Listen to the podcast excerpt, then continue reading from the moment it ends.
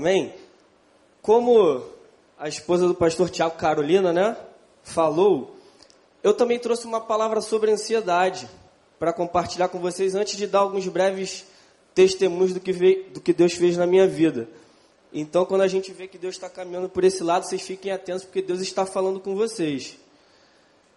É, preparando também esse momento, abram lá em 1 Pedro capítulo 5, que eu vou ler um pouquinho para vocês, para que vocês entendam um pouquinho melhor daquilo que a gente vai conversar.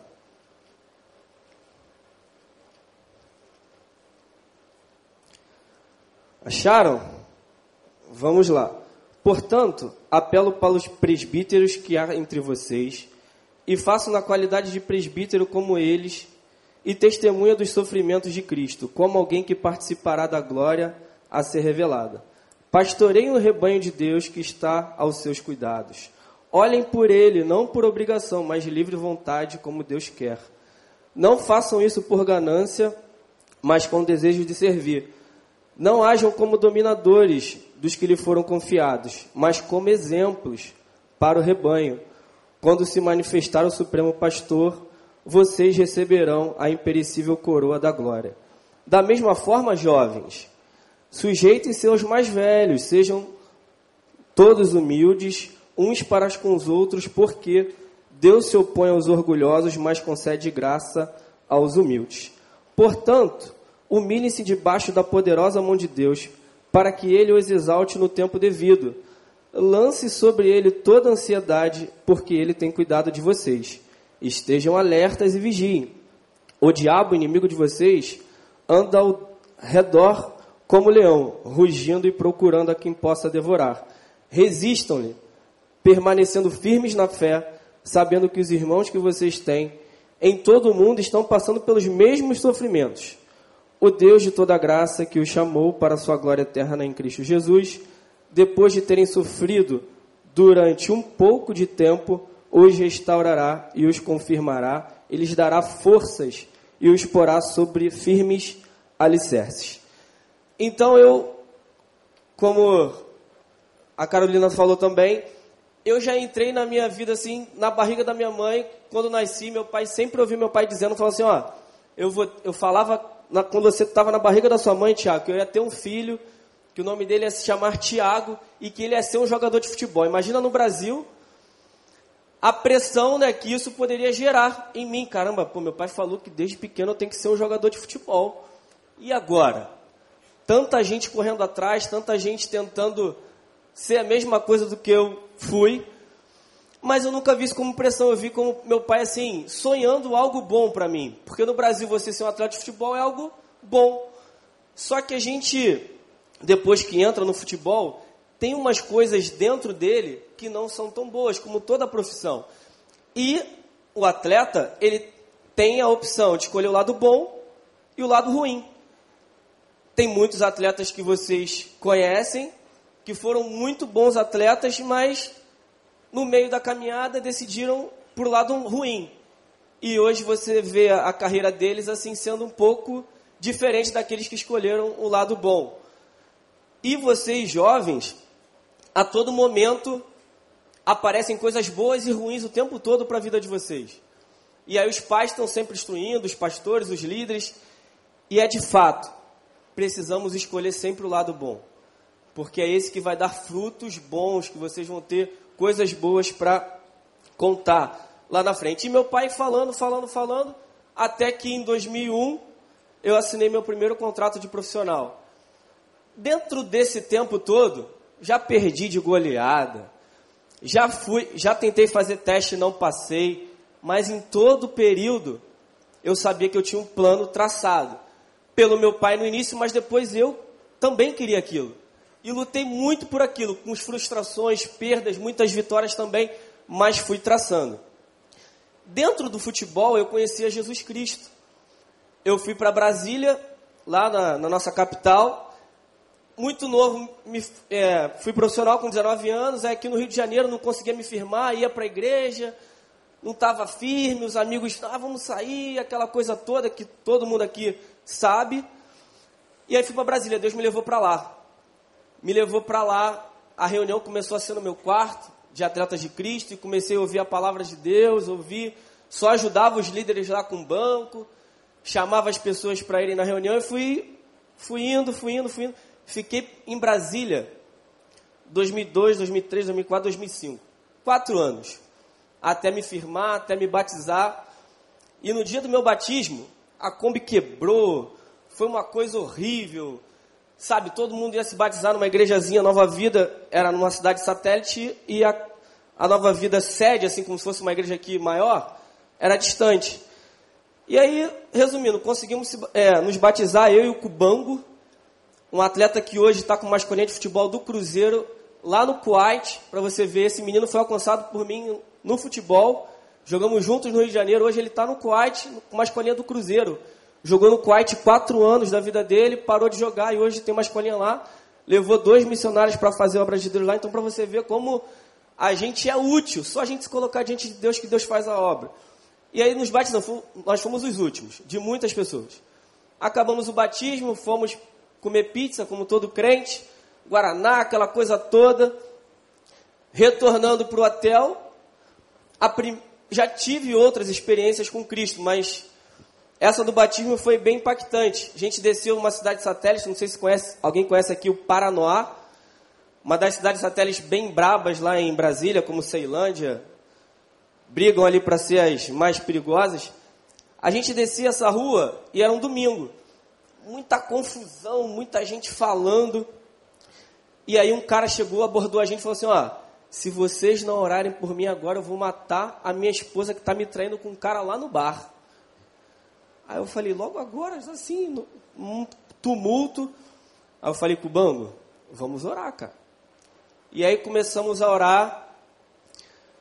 Quem já viu já o espírito lá ruim, demônio se manifestou lá, expulsamos o demônio, o cara, beleza. Ó, oh, agora vou para casa, vou para casa, muito obrigado pela oração de vocês, não vou matar minha mulher, não pode deixar. E aí depois a gente foi conversando com esse cara algum tempo e graças a Deus estão vivos, acho que até hoje, se Deus quiser.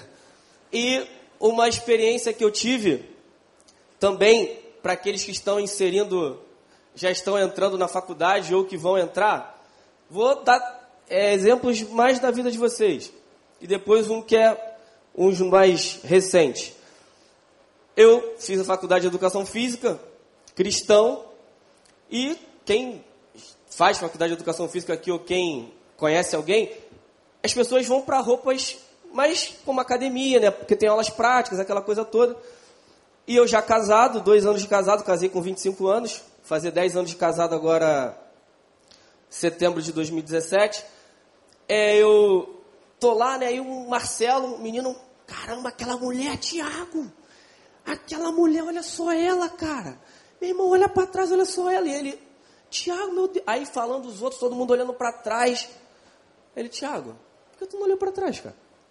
Eu falei, cara, eu sou cristão, eu amo minha esposa, o que, que vai mudar se eu olhasse para trás ou não?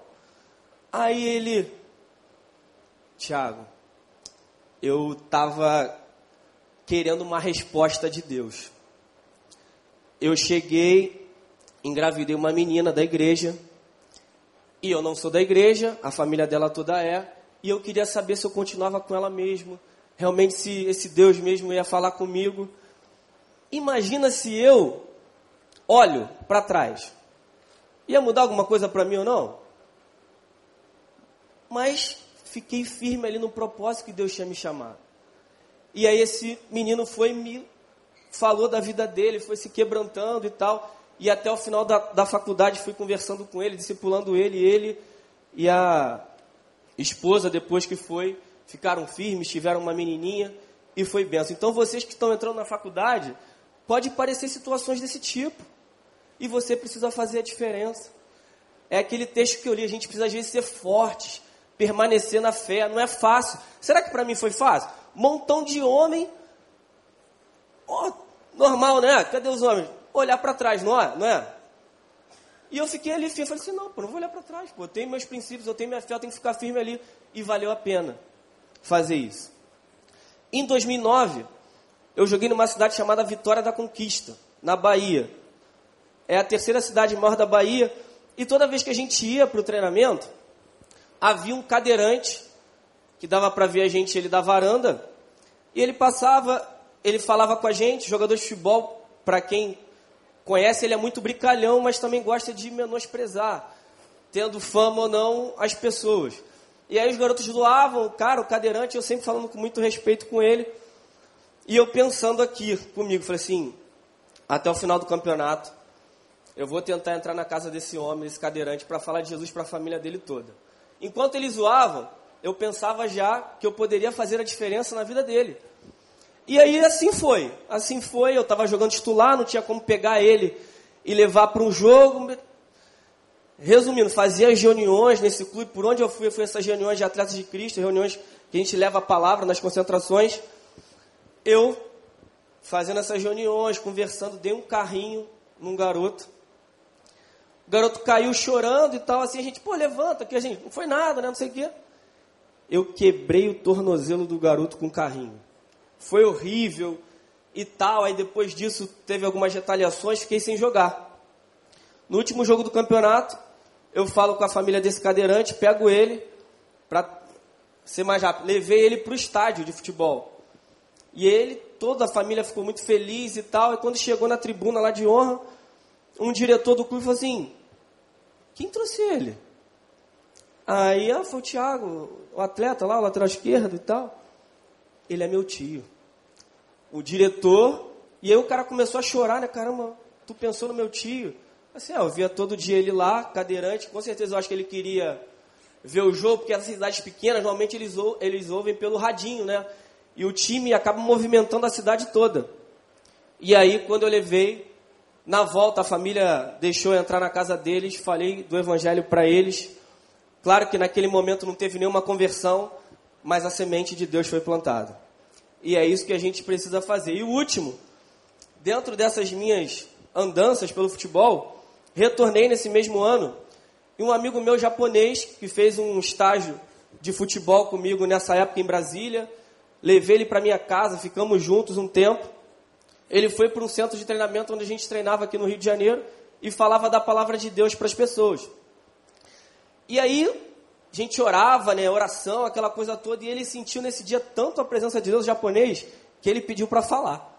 Eu falei, rapaz, o japonês pediu para falar, vamos ver o que ele vai falar. Ele já falava o português enrolado. E ele entendia, aí ele parou e falou, falou assim, gente, é, quando eu vim para o Brasil em 2002, eu não sabia o que era família, eu não sabia o que era Deus, eu não tinha exemplo de nada de bom. Que o Japão, vocês acham que é legal, mas não sei quem viu a última reportagem agora, que eles, tão, eles trabalham tanto, e ele já tinha me dito isso, que muitas pessoas se suicidam lá, por conta do trabalho. E estão fazendo no governo assim um, um programa para que eles trabalhem menos, para que venha ter menos suicídio. Aí, resumindo, ele falou assim, ó, a, família de, a sua família foi um exemplo para mim.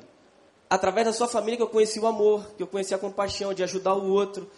Então, é muito importante a gente ser, como a Carolina falou, ser crente no teu trabalho, ser crente em casa, ser crente quando você está na igreja também.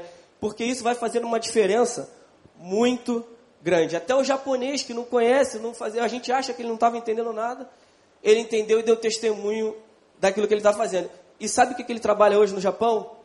Professor de futebol, deve fazer as mesmas coisas que a gente faz. Antes ele trabalhava na Toyota, ganhava muito bem, conseguia vir para o Brasil sempre. Hoje em dia eu tenho chamado ele várias vezes, Tiago, agora eu sou professor, não consigo ir mais. Trabalho com futebol, é difícil, dinheiro, e é assim mesmo.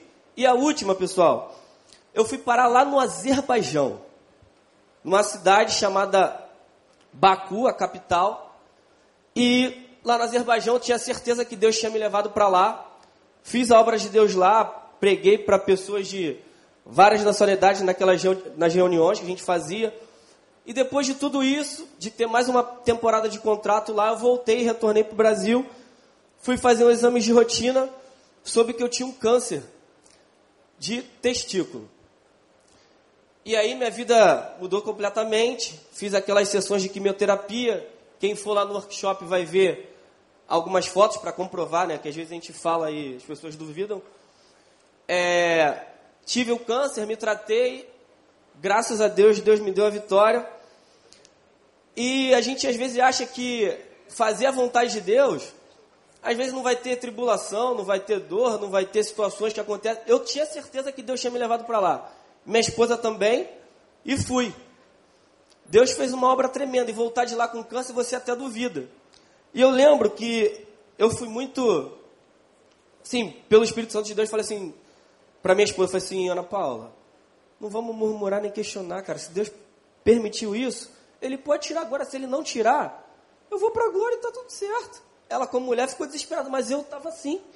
E foi assim. E aí, quando você volta do país, você é, testem é fala para é convidado em igrejas, né, para pregar e tal. E aí, em todos os lugares que eu fui, eu não falei que eu estava com câncer. Em todos eu não falei. Só para um que um rapaz que era muito amigo meu sabia. E aí fui, testemunhava e tal, e falava de Jesus. Falei assim, cara, pode ser a última vez que eu posso falar de Jesus. Eu vou falar. Porque pessoas precisam escutar a palavra de Deus a tempo e a fora de tempo. E eu sabia que eu poderia não viver. Imagina você estando aqui doente, ninguém sabe, está falando de Jesus e tal, que Jesus pode curar, libertar, e você doente. Mas crê que tudo que está escrito na palavra é verdade. E isso, não tenha dúvida, é fé, tenha fé que isso é verdade. E aí, dentro dessas andanças, um rapaz chegou e falou assim: Ó, tem um médico que cuidou da minha esposa, e esse médico, ele é oncologista que é o número dele, e esse rapaz é o único que eu falei para ele. Ele quero. Eu fui parar no diretor do INCA, um rapaz muito bem capacitado médico. Para você ver como ela falou, Deus cuida de você. Deus cuida de você. E aí depois que passar tudo isso, e agora? Como é que eu vou ter filho, né? Tive que congelar esperma, né? Não sei aqui quem teve alguém parecido com essa experiência. Congelei o esperma lá e tal, era caro. Fiquei desempregado, como é que eu vou pagar, né? Porque eu trabalhava com futebol. Minha esposa, graças a Deus, é militar, estava segurando as pontas. E aí eu falei, cara, e agora? Falei, pai, vou parar de pagar. Deus me prometeu um filho e eu vou contar com a fé e Deus vai me dar. Mas, Tiago, não sei o que. Pai, Deus me prometeu, cara, Ele vai me dar. E hoje, quem já viu minha filha, né, Raquel, tem três anos, e é uma benção. E eu quero dizer para vocês, tenha fé, que os planos de Deus para a tua vida, ele não pode se frustrar ele vai cumprir te, no tempo dele. No tempo dele. Eu achava já que não poderia mais jogar fora do país, não poderia mais nada. Tem experiência que eu tive na África, em Moçambique. Fizemos obra missionária lá em 2005. Quando eu fui ver, tinha 20 moçambicanos ajoelhados e orando por eles e se convertendo. Isso não sou eu, o poder de Deus. Deus me chamou para fazer a obra. Agora ninguém, ninguém aqui me viu na, na internet, ninguém aqui me viu fazendo gol no Maracanã, Ninguém aqui me viu na seleção brasileira, mas Deus me viu em todos esses lugares. Foi Ele que me levou. E Deus pode fazer isso com cada um aqui. É só se colocar nas mãos de Deus que Deus faz. E para resumir, eu estava muito chateado uma vez, pastor, muito triste, porque eu era muito ativo na obra de Deus, fazendo essas obras, né? E quando eu parei de jogar, eu fiquei meio que fora. Falei, o que, é que eu vou fazer na igreja, cara? Na igreja não é nada igual do que eu fazia. E eu muito triste, muito chateado. Eu dou aula de futebol para crianças a partir de dois anos. É uma loucura, mas Deus me capacitou para isso.